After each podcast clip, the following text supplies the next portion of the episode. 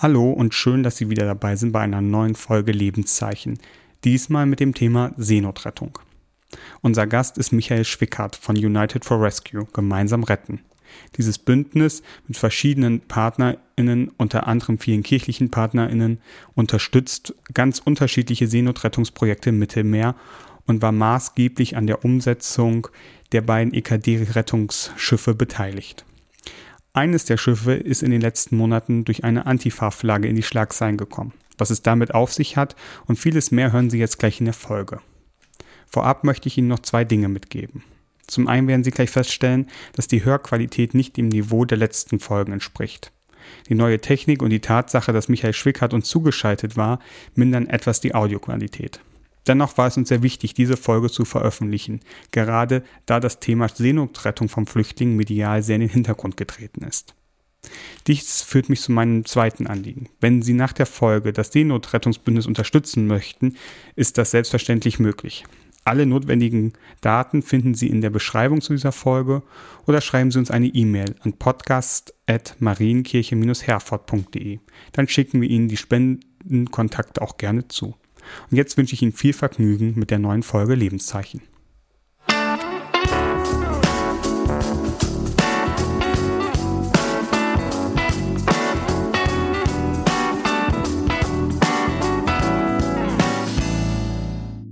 Moin moin und hallo, herzlich willkommen bei Lebenszeichen. Wir sind Simon Hillebrecht und Eike Schäfer. Und wir sprechen alle zwei Wochen mit wechselnden Gästen über wechselnde Themen. Viele von Ihnen wissen wahrscheinlich, mit einem Puls vom 37. Evangelischen Kirchentag 2019, damals in Dortmund, formierte sich ein breites Bündnis innerhalb und außerhalb der Evangelischen Kirche Deutschlands, das unter dem Motto Wir schicken ein Schiff das Ziel hatte, die private Seenotrettung im Mittelmeer zu unterstützen. Das war auch ziemlich erfolgreich und unter dem Namen Sea-Watch 4 fährt dieses Bündnisschiff seit dem August 2020 Rettungseinsätze auf dem Mittelmeer. Und das, so haben sich das vermutlich alle vorgestellt, sollte eigentlich das schöne, vorläufige, erfolgreiche Ende einer Geschichte davon sein, wie die Kirche dabei hilft, etwas auf die Beine zu stellen, um Menschen zu retten. Aber seit Ende April, den ganzen Mai und auch noch ein wenig jetzt im Juni ist genau dieses Schiff wieder in den Schlagzeilen. Und zwar nicht, weil es sehr erfolgreich viele hunderte Menschen vor dem Ertrinken gerettet hat, das es tat, sondern weil sich an Bord des Schiffes und gut sichtbar eine Antifa-Flagge befand. Das Bild davon ging ein wenig durch die Presse und einige rechte und konservative Politiker haben daraufhin sehr empört reagiert, gefordert, dass die Flagge abgenommen wird, mit dem Einstellen von Spenden gedroht und so weiter und so fort. Mittlerweile hat sich die ganze Sache ein wenig beruhigt und deswegen dachten wir, ist jetzt ein sehr guter Zeitpunkt, die ganze Geschichte ein wenig aufzurollen und nachzuspüren, was eigentlich genau passiert ist und woher die ganze Aufregung kam. Und darum sitzt heute bei uns am Tisch Michael Schwickert, der stellvertretende Vorsitzende von United for Rescue. Herzlich willkommen, Michael. Ja, vielen Dank für die Einladung. Michael, Eike und ich, wir kennen dich schon aus, aus anderen Zusammenhängen, aber allen anderen, die uns gerade zuhören, musst du, glaube ich, einmal kurz die Eckdaten deines Lebens präsentieren. Ja, gerne. Ähm, Michael Schwicker, du sagst es, äh, ich komme aus Hamburg, bin 60 Jahre alt, äh, eigentlich vom Beruf äh, Bauträger und Unternehmensberater. Ähm, das habe ich aber irgendwann mal in den Hintergrund gestellt und bin seit 2015 in der Seenotrettung aktiv. Ähm, äh, ehrenamtlich, äh, aber im Fulltime-Job. Ähm, ich bin 2015 äh, bei Sea-Watch gestartet, habe da über mehrere Jahre das Fundraising verantwortet und bin auch selber 2016 mit im Einsatz gewesen. Ähm, und äh, in dieser Zeit äh, beim Fundraising habe ich auch die evangelische Kirche betreut und habe äh, ähm, so ganz äh, interessante Reisen gemacht, war mit dem äh, Manfred Rikowski, dem Präses der evangelischen Kirche im Rheinland, äh, auf Malta in 2018 und 2019 mit dem Ratsvorsitzenden Heinrich Bedford Strom auf Sizilien. Und da haben wir schon immer drüber gesprochen, dass die Kirche doch mehr tun könnte, als äh, uns äh, mit äh, Geld zu unterstützen und natürlich auch mit äh, vielen tollen Statements zu unterstützen, sondern dass ein eigenes Schiff äh, doch eigentlich die viel schönere Idee wäre. Und ähm, ja, daraus ist dann in der Tat dieses Bündnis entstanden. Die Initialzündung, sagtest du, war der Kirchentag äh, in Dortmund 2019 äh, mit äh, einer tollen Predigt von der Sandra Bilz. Ähm, Genau, genau, ja. Man, man lässt keinen genau. Menschen ertrinken. Punkt. Ja. Ich habe es äh, noch ziemlich genau im Ohr. Ich war damals im Stadion und die Menge ging ab, genau, ja. ja. Und das ist, ist ja nach wie vor unser Motto. Und ähm, äh, wir hatten am Anfang auch mal die Idee, ob die Kirche selber ein Schiff kauft und es dann an äh, Rettungsorganisationen weitergibt. Wir äh, haben das rauf und runter diskutiert und geprüft und es ist dann die Idee mit dem Bündnis entstanden, die ich im Nachhinein auch viel schöner finde, weil wir es wirklich jetzt geschafft haben, mit fast 780 Partnern äh, breit äh, aus der Mitte der Gesellschaft aufgestellt, ein, ein großes, starkes Bündnis äh, zu gründen. Ähm, und äh, du, du sagtest, es wäre das Ende, äh, wäre äh, der erfolgreiche Einsatz. Das war für uns immer der Anfang. äh, erste Ziel war in der Tat, wir wollten ein zusätzliches Rettungsschiff in den Einsatz bringen. Äh, zusätzlich heißt eben, wir wollten nicht ähm, einer Organisation ein Schiff zur Verfügung stellen und es äh, gibt das alte ab, sondern es sollte wirklich ein weiteres sein. Ähm, äh, uns war relativ klar, schnell klar, dass wir es nicht selber betreiben können. Das hat mehrere Gründe. Das eine ist, äh, äh es ist ein unglaublich großes wirtschaftliches Thema. Äh, wir haben äh, uns in 2019 Dezember gegründet und haben dann in Rekordzeit Geld gesammelt, sodass wir Ende, 2000, Ende Januar 2020 die Sea-Watch 4 kaufen konnten. Damals war es noch die Poseidon, ein Forschungsschiff aus Schleswig-Holstein. Äh, für 1,3 Millionen. Das ist unfassbar. Äh, daran sieht man, wie groß die Unterstützung ist, die wir da erhalten haben. Ähm, aber so ein Schiff zu betreiben, kostet im Jahr rund 2 Millionen Euro. Also das ist nochmal eine andere Hausnummer, als einmal äh, das Geld zu sammeln für den Erwerb. Und dazu kommt, dass es eben ein, ein unfassbarer Manpower-Bedarf. Ja? Also es sind ähm, durchgängig 23 Leute, die du brauchst, um so eine Mission zu fahren. Du hast Nautiker mit Patenten, äh, die du brauchst und, und, und. Das hätten wir nicht äh, geschafft, das wäre nicht möglich gewesen. Insofern haben wir uns eine Partnerorganisation ge gesucht, äh, der wir dann das Schiff zur Verfügung gestellt haben. Das war äh, in dem Fall Sea-Watch, weil die die nötige Expertise hatten, die äh, nötige äh, Manpower, aber auch wirtschaftliche Power, um so ein Schiff darauf betreiben zu können. Ja, äh, ich sagte es eben kurz, das war der Anfang. Äh, im, im, Prinzip wollten wir dann eben, äh, äh, ist, ist unsere Kernaufgabe ist Unterstützung der zivilen Seenotrettung, weil die, die Rettungsorganisationen machen einen unfassbar tollen Job. es kam auch immer mal wieder vor, dass Schiffe Gefahr liefen, nicht auslaufen zu können, weil äh, Geld fehlte. Und wie gesagt, das darf niemals passieren, dass da ein fertiges Rettungsschiff ist, eine professionelle, einsatzbereite Crew und nicht auslaufen kann, weil sie nicht genug Geld für Treibstoff haben. Da haben wir gesagt, in die Lücke wollen wir. Und dann können wir diese Rettungsorganisation da entlasten, dass wir uns darum kümmern, dass wir Geld organisieren, um diese Schiffe im Einsatz zu halten. Und das ist Darf uns auch bisher ausgesprochen erfolgreich gelungen. Ja, das heißt, die, das Schiff gehört euch als Verein und aber wird quasi betrieben von ähm, Sea-Watch für euch. Nee, wir haben das Schiff äh, äh, direkt an Sea-Watch übertragen. Also Eigner des Schiffes ist Sea-Watch. Okay. Äh, wir haben im letzten Jahr dann ja, äh, es ist uns ja gelungen, äh, mit einer großen Kampagne auch noch ein ähm, zweites Schiff zu kaufen, die jetzige CI4. Ja. Die, äh, äh, das ist der gleiche Weg. Wir haben praktisch fast komplett den Kauf und Umbau des Schiffes äh, finanziert. Äh, aber Eigner des Schiffes auch in dem Fall ist äh, CI, also nicht in dem Fall auch CI, sondern ist CI. Ähm, und ähm, äh, wir sind, nennen es, äh, ist unser Bündnisschiff, aber wir betreiben die Schiffe nicht selber und sind auch nicht Eigner. Ah, sehr gut, okay. Wo fahren die Schiffe im Moment und fährst du regelmäßig mit?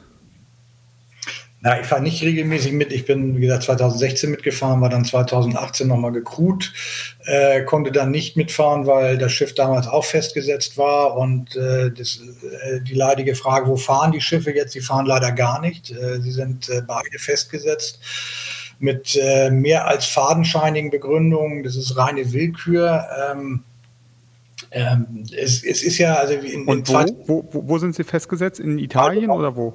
Beide auf Sizilien. Also Nach Sizilien, okay. Und seit wann sind Sie festgesetzt? Ähm, jetzt seit Mai, April, Mai. Ähm, also noch gar nicht so lange. War davor eine reibungslose Arbeit möglich oder passiert das immer wieder, dass Rettungsschiffe festgesetzt werden und ihrer Aufgabe nicht nachkommen? Ja, es ist ein gewisses System. Also in, in, in 2015 gab es, 2016 auch noch, gab es eine relativ äh, gute Kooperation mit der italienischen Küstenwache. Ähm, muss ich das so vorstellen, wenn äh, die Rettungsschiffe rausgefahren sind, äh, haben sie zum einen selber gesucht nach Seenotfällen, wurden aber auch von der Seenotleitstelle in Rom, MSCC Rom, äh, informiert über, über Notfälle. Und alle diese, diese Rettungen wurden äh, ähm, von Rom koordiniert. Das heißt, auch wenn wir einen äh, Seenotfall gesichtet haben, haben wir das an Rom gemeldet und Rom hat uns dann erst die Freigabe zum Einsatz gegeben und äh, wir sind hingefahren, haben die Menschen äh, gesichert und Rom hat dann auch entschieden, was mit den Menschen passiert. Ähm, das äh, ließ dann äh, Ende 2016 nach. Es wurde, wurde schwieriger. Ähm, also, also in, in der Regel in 2015, 16 wurde auch sehr schnell Hilfe geschickt. Ja, also es wurde Coast Guard aus Italien geschickt oder es wurde auch mal ein ziviles Handelsschiff äh, geschickt, was die Menschen übernommen hat und dann auf Weisung äh, Italiens äh, die Menschen entweder nach Sizilien oder zum Festland gebracht hat. Äh, wir merken dann schon, dass es äh, schleppender wurde, dass die, die äh, Kooperation schwieriger wurde. Das war auch einer der Gründe, warum wir dann auch ein größeres Schiff gekauft haben, äh, weil wir die Vermutung hatten, dass man uns irgendwann zwingt, selber auch zu shutteln, sprich Menschen irgendwo anders hinzubringen. Ähm, das war dann mit Salvini äh, natürlich klar. Äh, äh da äh, gab es kaum noch eine Kooperation. Man hat uns dann hängen lassen. Wir hatten auf der äh, Sea-Watch 2 damals in 2016 hatten wir mal 500 äh, Leute über, über 50 äh, Stunden oder sowas, was unfassbar ist. Das Schiff ist 39 Meter lang, aber es wurde eben keine Hilfe geschickt. Erst dann kam Hilfe.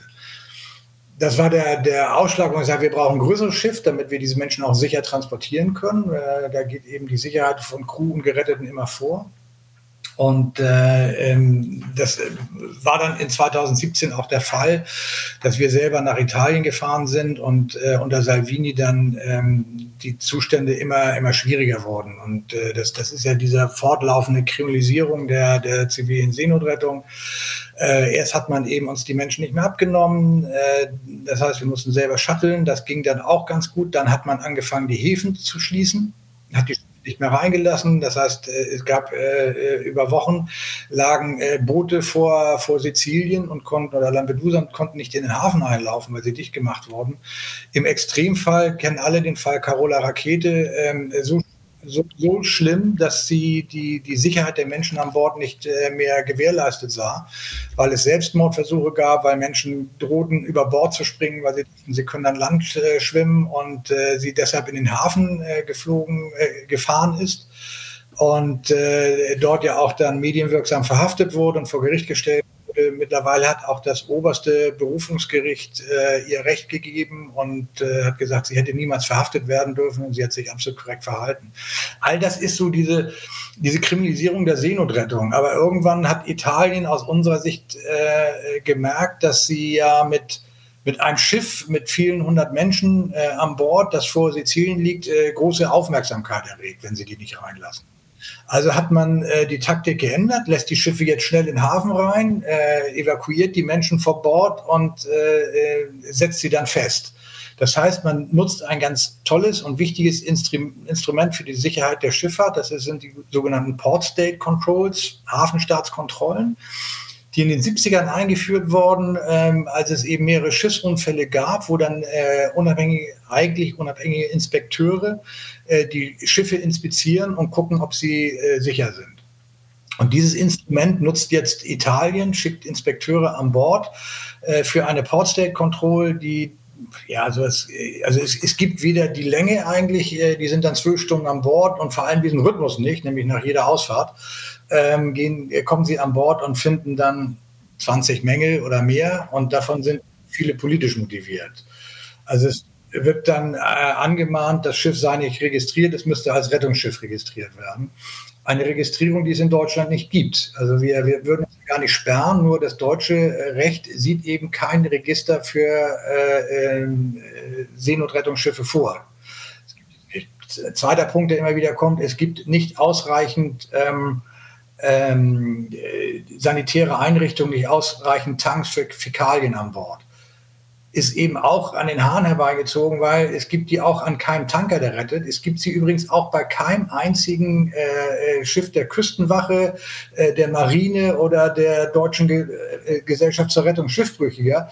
Ist natürlich niemals äh, sanitäre Einrichtung, um Gerettete aufzunehmen, weil das keine Passagiere sind. Also wenn nicht zufällig die AIDA leer vorbeikommt und die Menschen aufnimmt, wird das Problem immer da sein. Und das Absurdeste ist dann immer das Thema, es wären zu viele Rettungsmittel an Bord, also zu viele Schwimmer Schwimmwesten etc. Das wird eben. Äh, und, und was ist daran schlimm? Also, ich bin ja kein Nautiker, ich muss mal ganz doof fragen. Was ist daran schlimm, wenn es so viele Rettungswesten gibt? Sie sind so gut vorbereitet auf einen Notfall. Das kann ja nicht sein, das ist ja Quatsch, oder? Ja, es macht eben deutlich, dass das Schiff äh, losfährt zur Seenotrettung und es ist aber so nicht registriert und äh, also macht die ganze Schizophrenie ja deutlich. Zu wenig Toiletten, zu viel Schwimmwesten, mehr muss man ja, glaube ich, nicht mehr sagen, irgendwie, um, ja. um klar zu machen, worum es geht eigentlich. Wäre denn Spanien eine adäquate Alternative zu Italien? Naja, also ähm, ich, ich, rede von der Kriminalisierung. Ich war neulich mal zu einem Interview eingeladen. Ähm, das hatte die Überschrift, äh, wir, wir sprechen mit Menschen, die äh, gegen äh, Gesetze und äh, ähnliches verstoßen. Und äh, die, die oh. Anfrage kriegten wir und da sagte ich, ich würde mal die Kontaktdaten von Fabrice Legerie, dem äh, Chef von Frontex, übergeben, weil der hat da mehr Erfahrung, die machen das ganz regelmäßig. Äh, aber ich fühle mich da überhaupt nicht angesprochen irgendwie. Und die wollte aber trotzdem mit mir sprechen, das war auch sehr nett. Und äh, nur, also wir halten uns wirklich in allen äh, Themen an, an, an internationales Recht. Und das internationale Recht sagt, die Menschen sind in den nächsten sicheren Hafen zu bringen. Mhm. So, sichere Hafen scheidet äh, Libyen, da wo sie aufgebrochen sind, in der Regel aus. Mhm. Aber es scheiden auch die anderen nordafrikanischen Staaten auf, weil, weil sie keine sicheren äh, Herkunftsländer sind, weil sie keine sicheren Orte sind. Sicher heißt immer, es darf den Menschen äh, keine Gefahr für Leib und Leben drohen und ist in diesen Ländern eben nicht äh, der Fall. Es geht eben auch darum, dass du Menschen hast, die, die homosexuell sind, äh, die in diesen Ländern verfolgt werden. Deshalb kann man sie da auch nicht hinzubringen. Also nächster sichere Hafen ist, wir gucken, äh, sind wir jetzt dichter an Italien oder sind wir dichter an Malta, je nachdem, wo die Rettung stattgefunden hat. Und das sind dann die beiden Staaten, die zuständig sind. Mhm. Ja. Ähm, bei, bei, allem Draufhauen auf Italien müssen wir natürlich auch sagen, das, was ähm, Europa mit den äh, betroffenen Staaten macht, wie Italien, Malta, Spanien, Griechenland, ist natürlich eine Riesensauerei, zu sagen, ja. was haben wir zu tun. Das sind eure Flüchtlinge und ähm, sich aufs Dublin-Abkommen zu berufen, das ist einfach ekelhaft. Äh, für, für, Deutschland ist fantastisch. Wir haben eines der liberalsten äh, Asylsysteme überhaupt. Aber es kann keiner in Anspruch nehmen, weil es immer heißt, da wo ich das erste Mal europäischen Boden betrete, muss ich einen Asylantrag stellen. Das heißt, der muss hier vom Himmel fallen. Und, und äh, jetzt diese Länder, äh, ja, also ist, für uns, äh, es ist eben Italien, weil äh, das größte Such, äh, der größte Anteil des Suchgebietes liegt näher an Italien als an Malta und äh, deshalb ist das unser ähm, äh, Punkt, den wir anlaufen müssen. Das, das ja. gibt das internationale Recht vor. Und erfahrt ihr in solchen Fällen der Festsetzung und so weiter Unterstützung aus Deutschland, also administrative Unterstützung aus Deutschland? Ja, ich war gerade dabei, dass, dass ähm, äh, sagen wir müssen nicht nur auf Italien einhauen, wir müssen auch mal gucken, dass wir auch nicht viel besser sind. Also ähm, im letzten Jahr hat Herr Scheuer auf äh, Initiative von Herrn Seehofer die Schiffssicherheitsverordnung geändert, mit dem einzigen Ziel, kleinere Rettungsschiffe aus dem Verkehr zu ziehen. Ähm, das ging eben so weit, dass, dass er gesagt, wir brauchen für, für diese Art von Schiffen, äh, und damit waren plötzlich alle Schiffe, die nicht alleine Freizeitzwecken dienen, sollten ein Schiffssicherheitszeugnis vorlegen, was diese Schiffe gar nicht können. Das geht für diese Schiffe nicht. Ähm, das hat Herr, Scheuer umgesetzt. Äh, äh, dann gab es eine, eine Organisation, ähm, Mare Liberum, die äh, dagegen geklagt die haben wir auch finanziell unterstützt. Äh, die haben geklagt und äh, vom Verwaltungsgericht. Und Herr Scheuer hat eine krachende Niederlage erlitten. Äh, seine ganze Änderung der Schiffssicherheitsverordnung war nicht europarechtskonform und er musste es zurückziehen. Aber da sieht man, dass Deutschland da auch nicht besser ist. Also auch da wird versucht zu blockieren. Allerdings, ähm, was die Verwaltung angeht, haben alle Rettungsorganisationen eine großartige Unterstützung. Also die, ähm, BG Verkehr und äh, die BSH, das äh, Behörde für Schifffahrt und Hydrologie, die großartig unterstützen, die auch Inspekteure äh, dann äh, auf die festgesetzten Schiffe schicken, die je, jedes Mal bestätigen, die Schiffe sind top registriert, sind richtig registriert, sind in einem Top-Zustand, die Sicherheit ist gewährleistet und man kann sie hier nicht als Rettungsschiff registrieren, weil es die Registrierung nicht gibt. Also von der Seite der Verwaltung ist die Unterstützung großartig. Also so wie du es dargestellt hast, ist es sehr viel Politik, die euch entgegenschlägt an vielen Stellen. Also dass Mängel gefunden werden, die eigentlich gar nicht da sind und dass damit irgendwie versucht wird, eure Arbeit zu behindern. Ja, sehr erfolgreich, muss man, muss man ja leider sagen. Also ich habe vor, ja, anerkennen will ich nicht sagen, aber, aber in 2016 bei uns schon den Spruch geprägt, wir können nicht ansatzweise so schlecht denken, wie dort gehandelt wird irgendwie. Also wir immer hinterher. Und äh, äh, die, die Sea-Watch 4 ist nach ihrem ersten Einsatz, äh, der sehr erfolgreich war mit mehreren hundert Geretteten, ähm, äh, in Italien festgesetzt worden bei einer Port State Control. Das war August, September 2020 und hat dann ähm, Rechtsmittel eingelegt, hat Widerspruch eingelegt gegen, gegen die Festsetzung. Ähm, das ist dann, es hat Monate gedauert, ist in Italien Verwaltungsgericht gewesen. Das Verwaltungsgericht hat dann gesagt, hm, wir geben das mal lieber ab an den Europäischen Gerichtshof. Und dann hat der Europäische Gerichtshof äh, Wochen gebraucht, um zu entscheiden oder Monate, ob es jetzt ein Ei-Verfahren oder ein normales Verfahren wird. Als sie dann gesagt haben, nee, wir machen kein Ei-Verfahren, hat die Richterin äh, äh, gesagt, okay, wenn, wenn das so lange dauert, dann ist das Schiff bis dahin freizulassen. Und deshalb konnte dann die, die CI4 im Mai wieder auslaufen. Das hat aber äh, acht Monate gedauert, bis das soweit war. Ist dann wieder ein Einsatz gewesen, hat äh, wieder sehr erfolgreich gerettet ähm, und ist dann wieder in den Hafen gekommen. In der Zwischenzeit hatte äh, die Verwaltung in Italien Widerspruch gegen diese Freilassung eingelegt und da konnte der Richter dann innerhalb von äh, kurzer Zeit äh, reagieren und hat diese Freilassung aufgehoben. Jetzt ist sie wieder festgesetzt und äh, also wir müssen eins vor Augen halten. Ähm, in den Medien und auch in den Aussagen vieler Politiker könnte man den Eindruck gewinnen, dass wir die Flüchtlingskrise in Europa in den Griff bekommen, wenn wir die zivile Seenotrettung in den Griff bekommen. Äh, das, man hat ja manchmal den Anschein, dass das, also wenn wir, wenn wir da nichts mehr, dann, dann kommen auch keine Menschen mehr nach Europa. Es sind im letzten Jahr dreieinhalbtausend Menschen von Seenotrettern nach, mhm. äh, gerettet worden, nach Europa gebracht worden. Das ist gar nichts. Ja, wir reden von äh, 27 EU-Staaten und äh, die, wenn wir da meinen, wir haben ein Problem, äh, dass, dass äh, wir diese Menschen nicht aufnehmen können, ist gar nichts. Und äh, das Absurde, was, was ist die Alternative? Wollen wir die Menschen wirklich ertrinken lassen? Und da sind wir wieder bei dem Thema, man lässt keine Menschen Menschen ertrinken, Punkt. So, und, ja. und äh, was, welche Erfahrung, das würde mich jetzt noch interessieren, bevor wir gleich nochmal weitergehen, welche Erfahrungen macht ihr mit den nordafrikanischen Küstenwachen und mit diesen hochsympathischen Dudes von Frontex?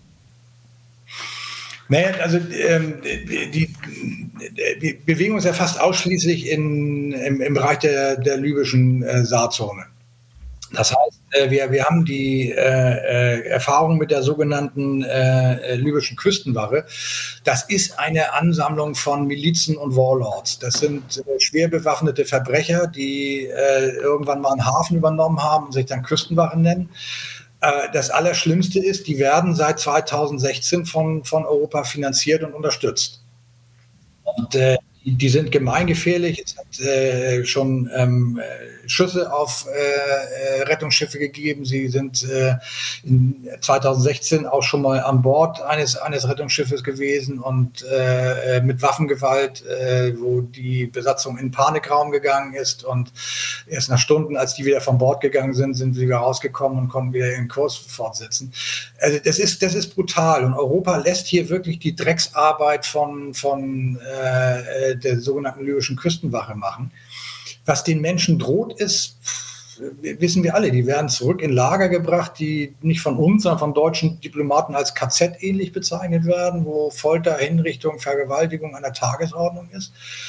Und äh, das sind rechtswidrige Rückführungen, die aus internationalen Wässern, äh, Gewässern passieren und das wird unterstützt durch Europa. Frontex äh, äh, gibt die Koordinaten an, an die äh,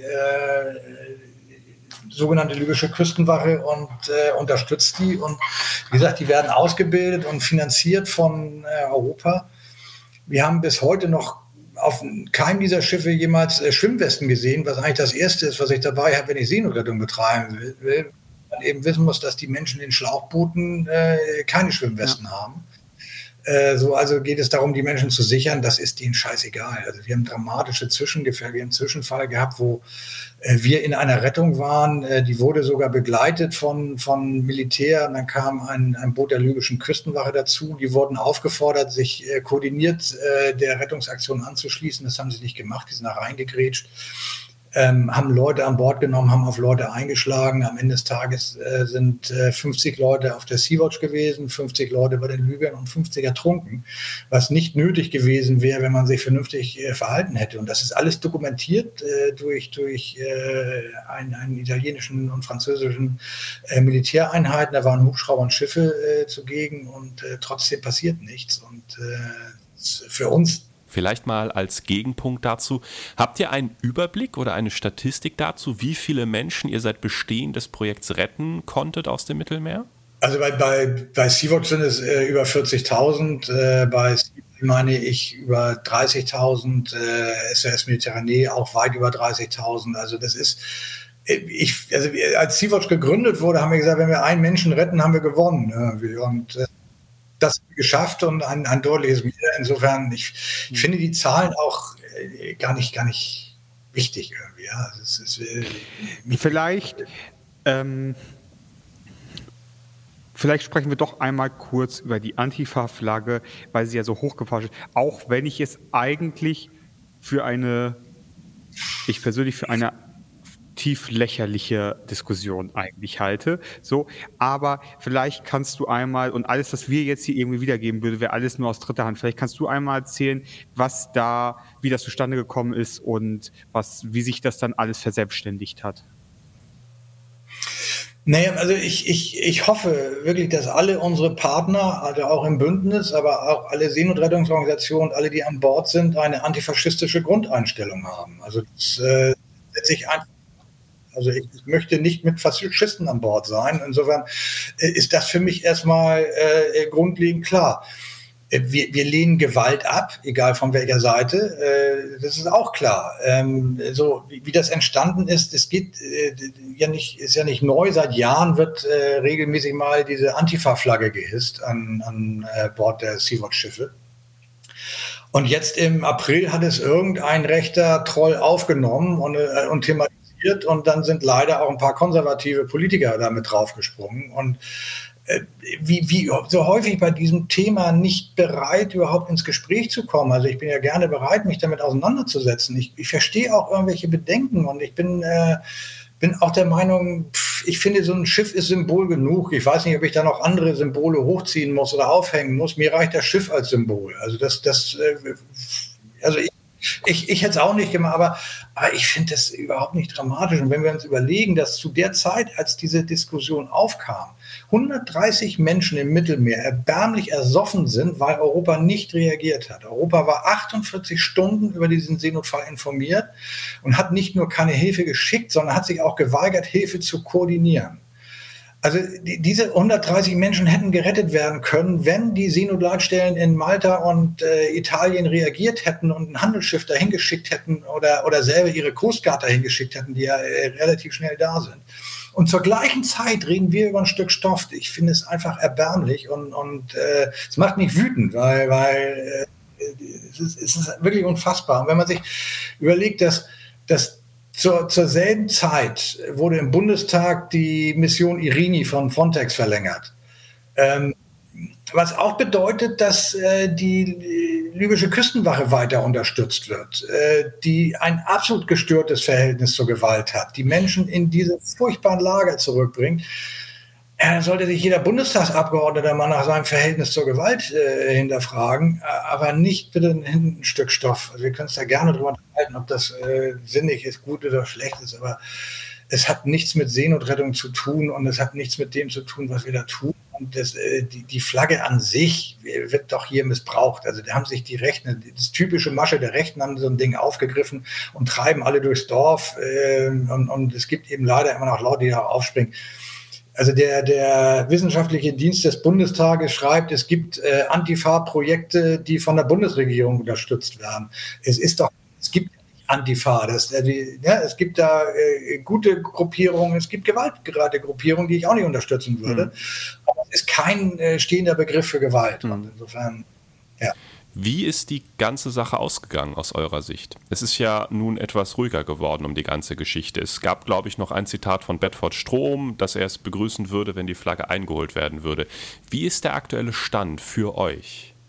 Naja, also ganz ehrlich, äh, wir sind da gar nicht so extrem äh, involviert gewesen. Das ging mehr Richtung AfD, äh, mehr Richtung Heinrich Belfort Strom. Äh, bei uns im Bündnis, äh, das ist Ihnen das schön, dass unsere Bündnispartner, glaube ich, begreifen, worum es hier geht. Insofern das Verhalten. Wir haben immer mal äh, eine Mail bekommen, aber es war relativ wenig. Wir haben dann auch eine Mail bekommen und das mit der Antifa-Flagge geht gar nicht und die Regenbogenflagge muss auch vom Bord, wo ich dann gesagt habe, ey, wie gesagt, ja, ich sagte, okay, danke, da, da braucht man ja gar nicht drüber reden. Ja, genau, ab in den genau, Papierkorb genau, mit genau. der Mail. Ja. Danke für den Papiermüll, den ihr mir zugeschickt habt. Ja, also das ist äh, insofern, äh, nee, für uns ist das, ist das okay, ist halt ärgerlich, ja. Und, und wenn dann äh, Leute wie Volker Kauder dazu aufrufen, uns nicht kein Geld mehr zu spenden, bitte, Herr Kauder, sollen wir jetzt auffordern, keine Steuern mehr zu zahlen, weil äh, ähm, die Bundesrepublik die libysche Küstenwache unterstützt? Ich halte es für Quatsch. Also das ist äh, ja. Völliger Unsinn. Und ja, also für uns ist das äh, kein, kein Thema mehr und ähm, ich wundere mich, dass es immer wieder thematisiert wird.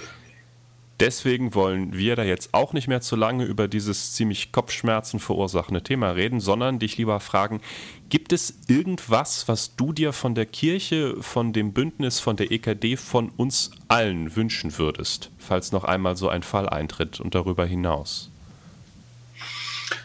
Ich, ich wünsche mir einfach einen offeneren Umgang damit und, und äh, dass man, dass man ein bisschen äh, guckt, wo kommt es her und was ist der Hintergrund. Ja, also äh, ich meine, das, das, äh, ich, ich, ich bin ja in so einer komischen Rolle. Ich bin ja auch immer noch Sea-Watch. Also ich bin äh, Mitglied bei Sea-Watch. Ich, äh, ich, fühle mich dann auch angegriffen. Ja, und wenn es aus den Kreisen heißt, ihr müsst jetzt eine Erklärung abgeben, ähm, dass ihr auf dem äh, auf der Basis der Demokratie steht und dass ihr Gewalt ablehnt, Nein, wir sind Partner und wenn ihr das von mir als Partner erwartet, dann, dann, dann läuft hier irgendwas falsch. Also ich möchte schon so ein, ein Grundvertrauen in uns haben. Wir leisten seit 2015 eine herausragende Arbeit und ähm, ich, ich finde, dass viele viel zu spät auf den Zug aufgesprungen sind. Ja, als wir 2015 angefangen haben, äh, äh, hat man uns noch alleine gelassen und äh, in, insofern ähm, würde ich mir von unseren Partnern, und das haben wir ja auch erfahren, äh, erstmal eine grundlegende Solidarität als Sea-Watch wünschen. Dass ich einfach sage, nein, das sind ja die, mit denen wir gemeinsam Seenotrettung betreiben, mit denen wir gemeinsam Menschen aus dem Wasser ziehen. Und wir wissen, was die für eine Einstellung zur Gewalt haben. Wir haben von Sea-Watch noch nie eine Äußerung äh, pro Gewalt oder, oder sonst irgendwas gehört. Insofern stellt sich für mich die Frage gar nicht. Ja, und, und, und nur weil dann irgendwelche äh, aus dem rechten Lager gesteuerten oder wie auch immer äh, Menschen so ein Thema aufbringen. Ich, ich habe das gelernt, in der EKD gibt es irgendwo diesen, diesen Satz, das ignorieren wir nicht mal. Das hätte ich mir ja auch gewünscht. Sehr gut. Wie magst du noch mal zwei Sätze dazu sagen, ähm, welche Menschen im Moment auf den Schiffen mitfahren? Sind das überwiegend Ehrenamtliche oder Hauptamtliche? Und wenn ich jetzt helfen möchte, spenden oder selber helfen? Beides. Ähm, ja, also auf dem, auf dem Schiff, die, die, auch, auch das hat sich dramatisch verändert. In 2015, 16 sind wir ausschließlich mit Ehrenamtlichen gefahren. Ähm, ging so ein Einsatz 14 Tage. Das heißt, als ich 2016 in Einsatz gefahren bin, bin ich irgendwie drei Tage, vier Tage vorher nach Malta geflogen. Dann gab es da Trainings und Briefings und äh, Vorbereitung auf den Einsatz. Dann sind wir in Einsatz gefahren, sind äh, 14 Tage unterwegs gewesen, sind wiedergekommen und ähm, haben Debriefing gemacht, was ganz wichtig ist, weil es doch eine äh, hohe psychologische Belastung mhm. ist. Äh, Belastung, das ist enorm, äh, darf man nicht verkennen. Auch äh, wir haben alle auf dem Schiff gestanden und geheult, weil wir ein Boot gesichtet hatten und äh, unsere eigenen Schlauchboote ausgebracht hatten, um Hilfe zu leisten. Dann kam die libysche Küstenwache und wie gesagt, äh, die, die sind schwer bewaffnet. Das heißt, wir haben uns zurückgezogen und standen an Bord und mussten mit angucken, wie die Menschen nach Libyen zurückgebracht wurden. Und wir wissen, was das für die bedeutet. Das ist ähm, ein Moment, den, den ich nicht wiedererleben will. Weil wir werden eben auch häufig mit Tod konfrontiert auf den Schiffen und äh, insofern ist die Belastung enorm. Deshalb hinterher ein vernünftiges Debriefing wichtig. Ähm, das war so 2016, 2017 äh, haben wir dann auch angefangen, die Turns zu verlängern, weil wir gemerkt haben, es ist nicht effektiv, unbedingt 14 Tage. Äh, die Schiffe sind deutlich größer geworden geworden. Äh, wir sind dann ja auch äh, seit 2019 fährt Sea-Watch ja auch unter deutscher Flagge, CI fährt unter deutscher Flagge. Das heißt, die Anforderungen an die Crews haben sich nochmal verändert. Mhm. Äh, die Schiffe waren vorher in Holland als sogenanntes Pleasure Craft registriert. Kann man sich vorstellen, dass man da andere ähm, äh, Anforderungen hat als beim Berufsschiff. Äh, so und und ähm, das, das hat dazu geführt, längere Einsatzzeiten, höhere Anforderungen, dass deutlich mehr ähm, Angestellte an Bord sind, in den, vor allem in der nautischen Crew. Mhm. Hinzu kommt, kann man sich auch vorstellen, ich war damals mit drei Wochen, äh, war ich wieder zu Hause. Das kannst du dir auch als, als äh, Angestellter äh, leisten, wenn du deinen Urlaub äh, nimmst. Ähm, jetzt sind die äh, Mission länger geworden. Dazu kommt im Moment, du fährst hin, hast 14 Tage vorher Quarantäne für Corona, bevor du überhaupt an Bord kommst. Äh, dann das Schiff ist größer, du hast vielleicht auch noch längere äh, Trainings und Briefing, dann fährst du los, Mission länger, weißt nicht, wann du wiederkommst, weißt nicht, wie schnell du vom Schiff kommst, gehst hinterher nochmal in Quarantäne. Das heißt, du hast schon deutlich mehr ähm, Angestellte auf diesen Schiffen. Der medizinische Bereich ist, glaube ich, bei fast allen immer noch überwiegend ehrenamtlich äh, bestückt äh, und auch viele andere Bereiche sind noch mit Ehrenamt. Das sind tolle Leute, die, die das eben teilweise mit ihrem Studium verbinden können, die mal eine Auszeit nehmen, aufs Schiff gehen und äh, so, aber in, in vielen Bereichen geht es gar nicht anders. Das ist ja das, was das Ganze auch so viel teurer macht als am Anfang. Ja. Die Schiffskosten sind enorm höher, aber die Personalkosten eben auch. Simon, wenn du nicht noch Fragen an Michael hast.